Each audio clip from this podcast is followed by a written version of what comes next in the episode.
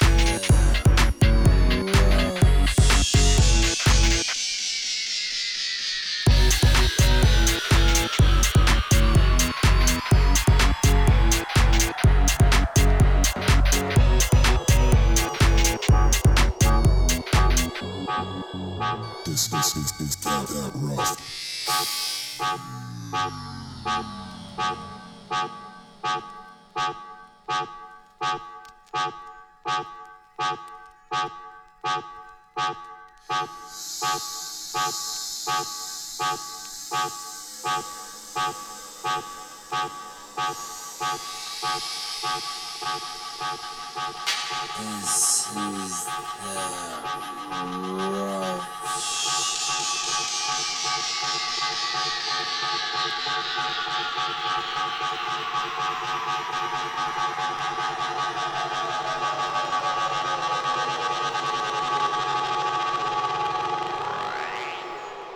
is the rough